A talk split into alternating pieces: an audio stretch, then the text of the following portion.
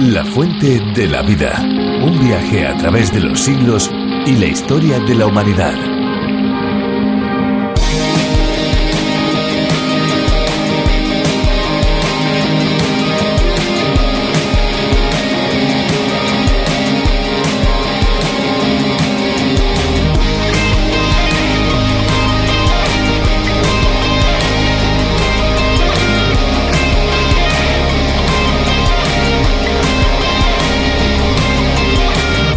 Hacer un crucero es el sueño de vacaciones de muchas personas, pero ¿se imagina hacer un paseo en una ciudad flotante? Así es como podrían calificarse los barcos Oasis of the Sea o Ayur of the Sea, los dos barcos de pasajeros más grandes del mundo. Estos barcos poseen más de 300 metros de largo y tienen una capacidad para más de 6 y 7 mil pasajeros respectivamente. Desde luego, son verdaderas ciudades flotantes. Hola amigos, bienvenidos a la Fuente de la Vida.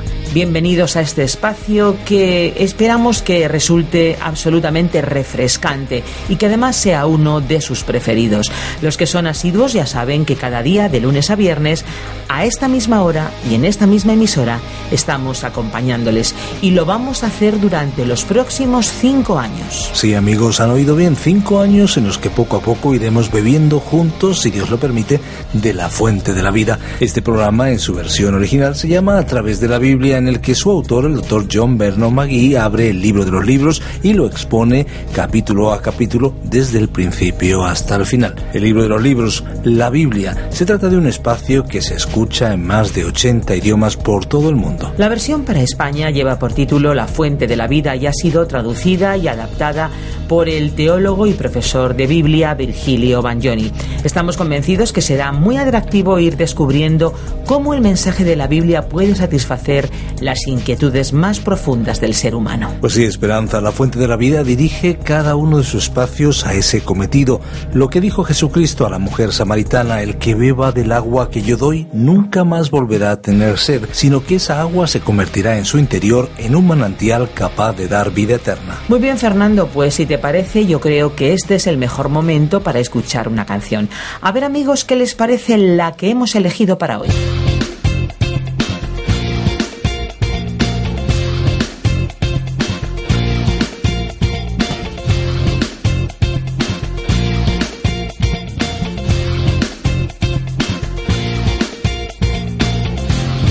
¿Para qué me diste fuerza? ¿Para qué me diste voz? ¿Para qué me diste el tiempo? ¿Para qué un corazón? ¿Para qué creas vida? Y me diste una canción. ¿Para qué me diste luna? ¿Para qué me diste sol? ¿Para qué me diste sol? ¿Para qué vivir más años? ¿Para qué sentir pasión? ¿Para qué el Mediterráneo? ¿Para qué mi habitación? ¿Para qué me rescataste y me diste tu perdón? ¿Para qué me diste luna? ¿Para qué me diste sol? ¿Para qué me diste sol?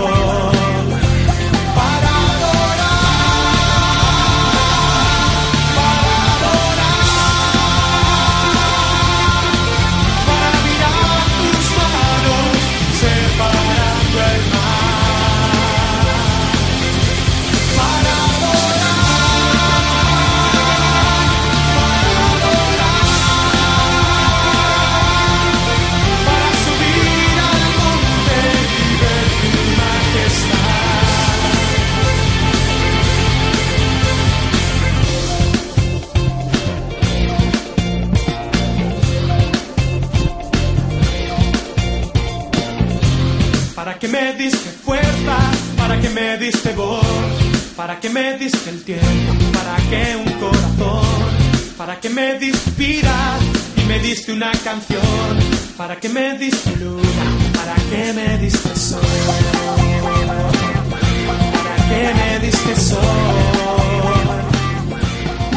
Las leyes de transparencia son una tendencia mundial. El desarrollo de las nuevas tecnologías proporciona un mayor y más rápido acceso a la información. En consonancia con este hecho, los gobiernos llevan tiempo abriéndose cada vez más al público para dar a conocer de forma clara sus decisiones y cómo manejan los impuestos. Se trata de un intento de mostrar que no hay corrupción, aunque sí sabemos que pese a los esfuerzos sigue ocurriendo malversación de fondos y desvíos a cuentas particulares, aunque la corrupción sea un lastre y cause un gran desánimo al pensar que se trata del dinero de nuestros impuestos, no es excusa para no contribuir debidamente con los fondos públicos. En el libro de Levítico vamos a conocer las normas establecidas por Dios para regular las ofrendas dadas por el pueblo. Estas ofrendas tenían diversos usos semejantes a los que hoy se dan los impuestos que pagamos, pero más en un sentido espiritual. Nos vamos a adentrar rápidamente en estos fascinantes pasajes del Antiguo Testamento. Vamos entonces con los requisitos de las ofrendas Levítico 1, 3 al 17 y Levítico 6, 8 al 13. La fuente de la vida. Hoy estudiaremos Levítico capítulo 1 versículos 3 al 17. Terminábamos nuestro programa anterior cuando Dios llamó a Moisés desde el tabernáculo o tienda de reunión y comenzó a darle instrucciones. Habíamos dicho que en esta ocasión solemne e importante Moisés estaba recibiendo un manual de reglas para el sistema de sacrificios. Leamos nuevamente para recordarlo el versículo 2 junto con el versículo 3. Habla a los hijos de Israel y diles, cuando alguno de vosotros traiga una ofrenda al Señor, traeréis vuestra ofrenda de animales del ganado o del rebaño. Si su ofrenda es un holocausto del ganado, ofrecerá un macho sin defecto. Lo ofrecerá a la entrada de la tienda de reunión para que sea aceptado delante del Señor. Estas palabras incluían una invitación general a todo el pueblo. También el Señor Jesús dijo, Si alguno tiene sed, que venga a mí y beba. Esta invitación general incluye a toda la familia humana. Nadie está excluido, excepto aquellos que se excluyen a sí mismos. El Señor Jesús presentó solo la siguiente condición. Si alguno tiene sed. Tú podrías decir, yo no tengo sed. Bueno, pues entonces esta invitación no será para ti. Pero si tienes sed, él te pide que vengas a Él porque Él te puede satisfacer. El profeta Isaías en el capítulo 55, versículo 1 dijo, Todos los sedientos venid a las aguas. Cualquier persona puede venir a Cristo si decide venir. Tiene que haber una necesidad y un deseo. Si lo tienes, ven. Había dos tipos de animales que eran utilizados para el holocausto. Se mencionan cabezas de ganado y ovejas. Los animales salvajes, que eran animales de presa, estaban excluidos. Los animales carnívoros estaban prohibidos en todos los sacrificios. Los animales que para vivir mataban a otros animales nunca podrían ilustrar ni revelar a Cristo, que vino a dar su vida en rescate por muchos. Una restricción adicional establecía que el animal debía ser puro y tenía que estar domesticado. No podía haber sido atrapado en una cacería. Solo aquellos animales que fuesen valiosos y estimados por el propietario podían ser ofrecidos en sacrificio porque prefiguraban a Cristo. Dios no perdonó a su propio Hijo. Cristo sufrió en la cruz, pero su Padre sufrió en los cielos. La restricción final se refería a que el animal debía ser obediente al ser humano, siendo así una gran figura de Cristo que fue un siervo obediente. Él había venido para servir y fue obediente hasta la muerte. El holocausto era la ofrenda mencionada hasta los tiempos del Levítico y la única ofrenda que era presentada por aquellos que querían acercarse a Dios. En hebreo, la raíz de la palabra correspondiente a holocausto es hola, que significa subir o lo que sube. El sacrificio quemado ascendía en forma de humo, era totalmente consumido por el fuego en el altar quedando solo las cenizas. Esto nos revela que el holocausto era lo que Dios veía en Cristo. En la carta a los Efesios capítulo 5 y versículo 2, el apóstol Pablo dijo que Cristo se dio a sí mismo por nosotros ofrenda y sacrificio a Dios como fragante aroma. Aquí en Levítico capítulo 1 encontramos en los versículos 9, 13 y 17 que el sacrificio era de aroma agradable para el Señor, porque era lo que Dios veía en Cristo. Puede que no sea lo que tú y yo veamos en Él, pero es lo que Dios sí ve en Él. Y esto es sumamente importante. Dios estaba diciendo que Él estaba satisfecho por lo que Jesús hizo por mis pecados y los tuyos. Dios está satisfecho porque Jesús ha pagado toda tu deuda y porque Él puede salvarte completamente hasta sus últimas consecuencias si tú depositas tu confianza en Él. La pregunta sería entonces, ¿Estás tú satisfecho con ello? Observemos que el animal a sacrificar debía ser macho, lo cual nos habla de fortaleza. Nos recuerda el hecho que el Señor Jesús es poderoso para salvar y que es capaz de salvar total y absolutamente, según Hebreos capítulo 7, versículo 25. Además, el animal a sacrificar tendría que estar libre de defectos, lo que significa que debía ser idealmente perfecto. Esta característica nos habla de las perfecciones de Cristo. Hay varios pasajes bíblicos que lo afirman. La primera carta de Juan capítulo 3 versículo 5 dice que en él no hay pecado. La primera carta de Pedro capítulo 2 versículo 22 declara que no cometió pecado. La segunda carta a los Corintios capítulo 5 versículo 21 afirma que no cometió pecado. La carta a los Hebreos capítulo 7 versículo 26 le describe como santo inocente, inmaculado, apartado de los pecadores y exaltado más allá de los cielos. Él es el Hijo amado de quien el Padre pudo decir, en quien me he complacido, como escribió Mateo capítulo 3 versículo 17. A causa de la muerte expiatoria de aquel pequeño animal, el pecador era recibido por Dios. El animal tenía que ser ofrecido no en vida, sino en su muerte. Esto era absolutamente imperativo. De la misma manera, no es la vida intachable de Cristo ni nuestra aprobación de Cristo lo que nos salva, solamente su muerte puede salvar al pecador. En los Evangelios hemos leído que cuando Él murió, el velo o cortina del templo fue rasgado en dos partes. Fue su muerte la que abrió el camino a Dios, fue su muerte la que salva al pecador. Es que el velo representaba a su cuerpo, Hebreos capítulo 10, versículo 20. Su vida perfecta nos excluye de la presencia de Dios. Lo que Dios requiere es una vida que sea perfecta como la de Cristo, y tú y yo no podemos reproducirla en nosotros. Su vida es la norma. El Padre pudo decir de Jesús, como encontrábamos en Mateo capítulo 3 versículo 17, Este es mi Hijo amado en quien me he complacido. Tú y yo no podemos estar a la altura de ese nivel. Por lo tanto, la vida de Cristo no nos puede salvar. Nos deja fuera de la presencia de Dios, tal como el velo en el tabernáculo excluía al ser humano de la presencia de Dios. Debemos tener otra base para poder venir a Dios. El camino pasa por la muerte de Cristo, que es la que rasgó el velo del templo. En el mismo instante en que tú y yo venimos a través de la muerte de Cristo, el camino a Dios queda abierto. En consecuencia, es la muerte de Cristo lo que salva al pecador. La persona tenía que traer la ofrenda por su propia voluntad. Tú no estás obligado a venir a Cristo, pero si quieres ser salvo, entonces tendrás que venir a Él. Dios no provee ningún otro camino. El Señor Jesucristo mismo dijo, según el Evangelio de Juan capítulo 14, versículo 6, Nadie viene al Padre sino por mí. Alguien podría pensar que esto es ser estrecho mentalmente o dogmático. En cierto sentido lo es, pero lo importante e interesante es que te conducirá a Dios. No es que tienes que venir a Dios, pero ahí es donde actúa tu voluntad libre. No tienes obligación de venir. Pero si quieres venir a Él, entonces tienes que venir por este camino, porque Dios lo ha elegido y es el único. Tú no puedes acercarte a Dios en base a tu propia justicia o rectitud personal. Él no puede aceptar esa justicia. Como bien expresó el apóstol Pablo en su carta a Tito capítulo 3, versículo 5, Él nos salvó no por obras de justicia que nosotros hubiéramos hecho, sino conforme a su misericordia.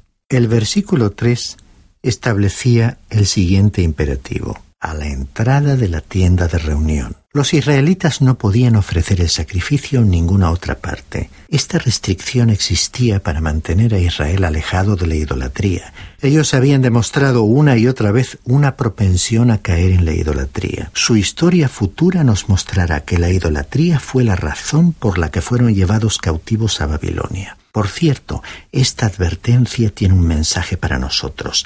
Pretende evitar que presumamos de poder venir a Dios a nuestra manera, con nuestras condiciones. Nosotros no elaboramos los términos con los cuales podemos presentarnos ante Dios.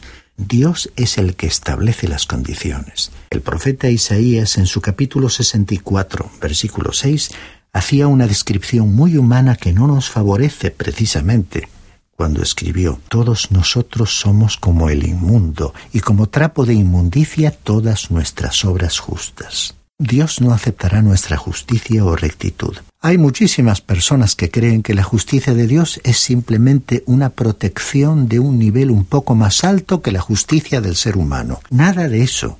Esa justicia es totalmente santa. La única justicia que Dios puede aceptar es su propia justicia recibida por la fe en Cristo.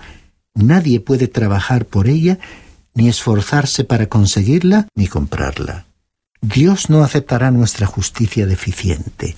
Esta, tarde o temprano, se desvirtúa, se echa a perder. Por todo ello era importante que la ofrenda se presentase a la entrada de la tienda de reunión. Por eso decimos que no hay otro camino para llegar a Dios que no sea el suyo. Y el Señor Jesús dijo, Nadie viene al Padre sino por mí. Continuamos nuestra lectura con el versículo 4 pondrá su mano sobre la cabeza del holocausto y le será aceptado para hacer expiación por él.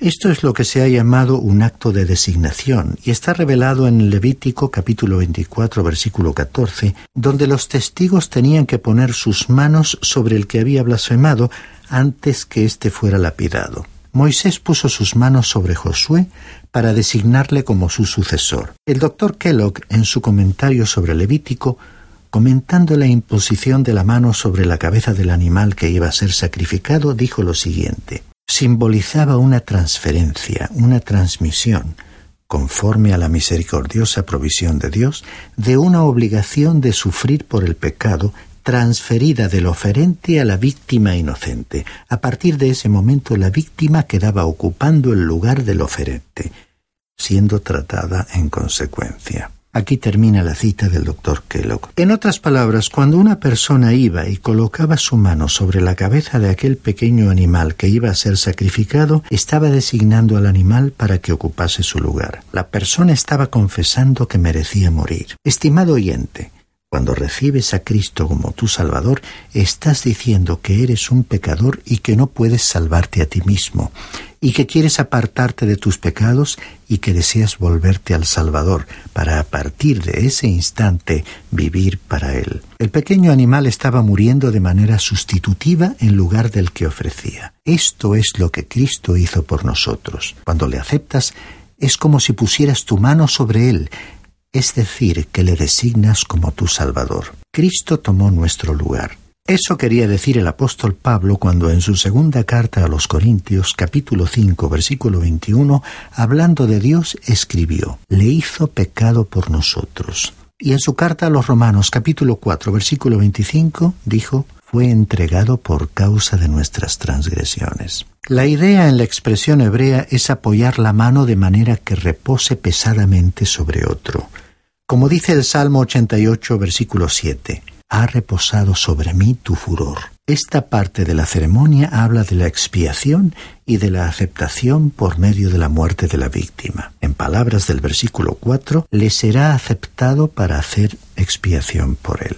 Ya hemos dicho antes que expiación significa cubrir, y no remover, como dice la carta a los Hebreos capítulo 10 versículo 4, porque es imposible que la sangre de toros y de machos cabríos quite los pecados. Solo Jesucristo, el Cordero de Dios, puede quitar el pecado. La ofrenda se efectuaba públicamente. La persona acudía a la tienda de reunión y se dirigía hacia el costado del altar donde sacrificaría al animal era un acto público. Un pecador necesita confesar su fe y necesidad de Cristo públicamente. Por la fe colocamos nuestra mano sobre Cristo, pero los demás necesitan saber lo que hemos hecho. Creo que ese es principalmente el significado del bautismo, que significa estar identificado con. Es una confesión pública de haberse identificado con Cristo en su muerte y en su resurrección. Este es el motivo por el cual el bautismo por agua era tan importante para la Iglesia primitiva. A continuación vamos a ver el ritual para el sacrificio del holocausto. Leamos el versículo 5. Entonces degollará el novillo delante del Señor, y los sacerdotes hijos de Aarón ofrecerán la sangre y la rociarán por todos los lados sobre el altar que está a la entrada de la tienda de reunión. Ya había sido elegido el animal adecuado para la ofrenda. Entonces el pecador traía a la víctima a la entrada de la tienda de reunión, donde le recibía el sacerdote. El pecador mismo mataba a la víctima, hay que aclarar que había una excepción en los versículos 14 y 15. Decía la carta a los Romanos capítulo 6, versículo 23, porque la paga del pecado es muerte, pero la dádiva de Dios es la vida eterna en Cristo Jesús, Señor nuestro. Aquí el inocente moría en lugar del culpable. Así precisamente también Cristo murió por los pecados una sola vez, el justo por los injustos, como escribió el apóstol Pedro en su primera carta capítulo 3 versículo 18. Nuestros pecados llevaron a Cristo a la muerte. Podemos expresar esta verdad a nivel personal. Mi pecado es responsable de la muerte de Cristo. Tu pecado es responsable de su muerte. A veces cansa oír a la gente discutir sobre quién fue responsable de la muerte de Cristo. Acusan a los dirigentes religiosos, a la nación de Israel, a los romanos, no importa hacia quién apunten las acusaciones. El hecho es que si tú y yo no hubiéramos sido pecadores, nadie habría crucificado a Jesús. Cada sacrificio terminaba con la muerte del animal. Ya fuese el pecador o el sacerdote actuando en nombre de la nación, mataba a la víctima. No había perdón aparte de la sangre derramada de la víctima. Así también hoy, Solo la sangre de Cristo puede limpiarnos de todo pecado. Después de la muerte de la víctima, el sacerdote esparcía su sangre por encima y alrededor del altar. La sangre representaba a la vida y su rociamiento era una forma de presentarla ante Dios. Continuamos leyendo los versículos 6 al 9. Después desarrollará el holocausto y lo dividirá en sus piezas.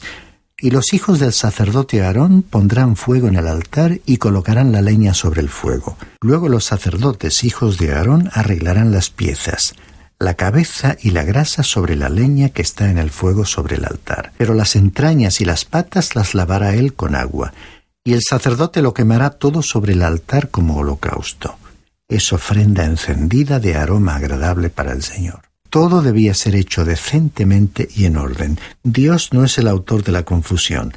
La ofrenda debía ser cortada en piezas para quedar expuesta y poder ser consumida mejor por el fuego.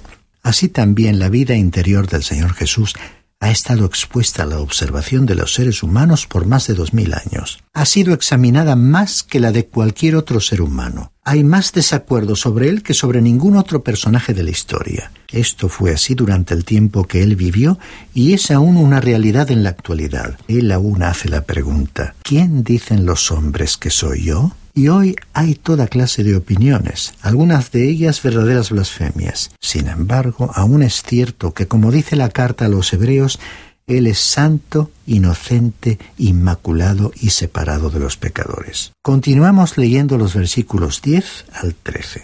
Mas si su ofrenda para holocausto es del rebaño, de los corderos o de las cabras, ofrecerá un macho sin defecto, y lo degollará al lado norte del altar delante del Señor y los sacerdotes hijos de Aarón rociarán la sangre sobre el altar por todos los lados. Después lo dividirá en sus piezas con su cabeza y la grasa, y el sacerdote los colocará sobre la leña que está en el fuego sobre el altar. Pero las entrañas y las patas las lavará con agua, y el sacerdote lo ofrecerá todo, quemándolo sobre el altar. Es holocausto, una ofrenda encendida de aroma agradable para el Señor. Observemos otra vez que la ofrenda era cortada en piezas para quedar totalmente expuesta al fuego sobre el altar. El fuego no necesariamente representa al infierno, a la venganza o a la ira. Por ejemplo, en la zarza ardiendo desde la cual Dios llamó a Moisés, el fuego no representaba eso. A menudo el fuego representa a la energía purificadora y al irresistible poder de Dios. Dijo el profeta Malaquías en su capítulo 3, versículo 3 y él se sentará como fundidor y purificador de plata y purificará a los hijos de Leví y los acrisolará como a oro y como a plata. El fuego es, pues, esa irresistible energía de Dios que algunas veces destruye y otras limpia o incluso consume. La naturaleza del objeto determina el proceso que tendrá lugar. Aquí en el holocausto nos habla del compromiso total de Cristo con Dios. Es una consagración absoluta lo cual es esencial también en nuestra experiencia si hemos de adorar a Dios en espíritu y en verdad. Dice el libro del Deuteronomio capítulo 4 versículo 24, Porque el Señor vuestro Dios es fuego consumidor, un Dios celoso. Quisiera decir amable, pero enfáticamente que no podemos servir a Dios a menos que le permitamos que Él limpie y purifique nuestra vida. Leamos los versículos 14 al 16. Mas si su ofrenda para el Señor es un holocausto de aves, entonces traerá su ofrenda de tórtolas o de pichones. Y el sacerdote la traerá, repito, y el sacerdote la traerá al altar le quitará la cabeza y la quemará sobre el altar, y su sangre será exprimida sobre el costado del altar. Le quitará también el buche con sus plumas y lo echará junto al altar hacia el oriente en el lugar de las cenizas. La pobreza no era excusa para no traer a Dios una ofrenda. Un ave podía sustituir al animal. Cualquiera podía tener un ave y ofrecerla. Recordemos que cuando el Señor nació, sus padres ofrecieron tórtolas, pues eran pobres el Señor nacería en un hogar pobre. Pasemos ahora a considerar las razones para el holocausto. Leamos el versículo 17. La henderá después por las alas sin dividirla, y el sacerdote la quemará en el altar sobre la leña que está en el fuego. Es holocausto, una ofrenda encendida de aroma agradable para el Señor. Esta era la tercera vez que se menciona que una ofrenda ofrecía un aroma agradable al Señor, lo cual deja perfectamente claro cuál era la razón para ofrecer este sacrificio. Es lo que Dios ve en Jesucristo. Veamos ahora, finalmente, la ley del holocausto. Esta ley se encuentra detallada en Levítico capítulo 6 versículos 8 al 13. Las ofrendas de la mañana y de la tarde eran holocaustos ofrecidos por Aarón y los sacerdotes a Dios por la nación, como podemos ver en Éxodo capítulo 29, versículos 38 al 46. Se le llamaba holocausto continuo. Así también Cristo en su consagración sacerdotal vive perpetuamente para interceder por nosotros. Este es, pues, el significado de la ley del holocausto. Dios está satisfecho con Jesús y nos ve en Cristo. Está entonces satisfecho con nosotros. Es oportuno citar aquí lo que dijo el apóstol Pablo en su carta a los Romanos capítulo 3 versículos 21 al 24. Pero ahora, aparte de la ley, la justicia de Dios ha sido manifestada, atestiguada por la ley y los profetas, es decir, la justicia de Dios por medio de la fe en Jesucristo para todos los que creen, porque no hay distinción, por cuanto todos pecaron y no alcanzan la gloria de Dios, siendo justificados gratuitamente por su gracia, por medio de la redención que es en Cristo Jesús. Estimado oyente, cabe preguntar, ¿tienes el sacrificio de Cristo en la cruz entre tú y tus pecados? Su sangre ha sido derramada para que tú tengas vida eterna. ¿Has confiado en Él? Dios ve a Cristo como el único que le puede satisfacer en cuanto a tus pecados. ¿Le ves tú también de esa manera? ¿Estás aún tratando de traer tu propia personalidad endeble y tu propia bondad, tu propia rectitud para ofrecérselas a Dios? Dios no recibirá tal ofrecimiento. Él solo aceptará lo que Cristo ha hecho por ti y Él considerará la justicia de Cristo como tu justicia. Cree en Él hoy y vivirás.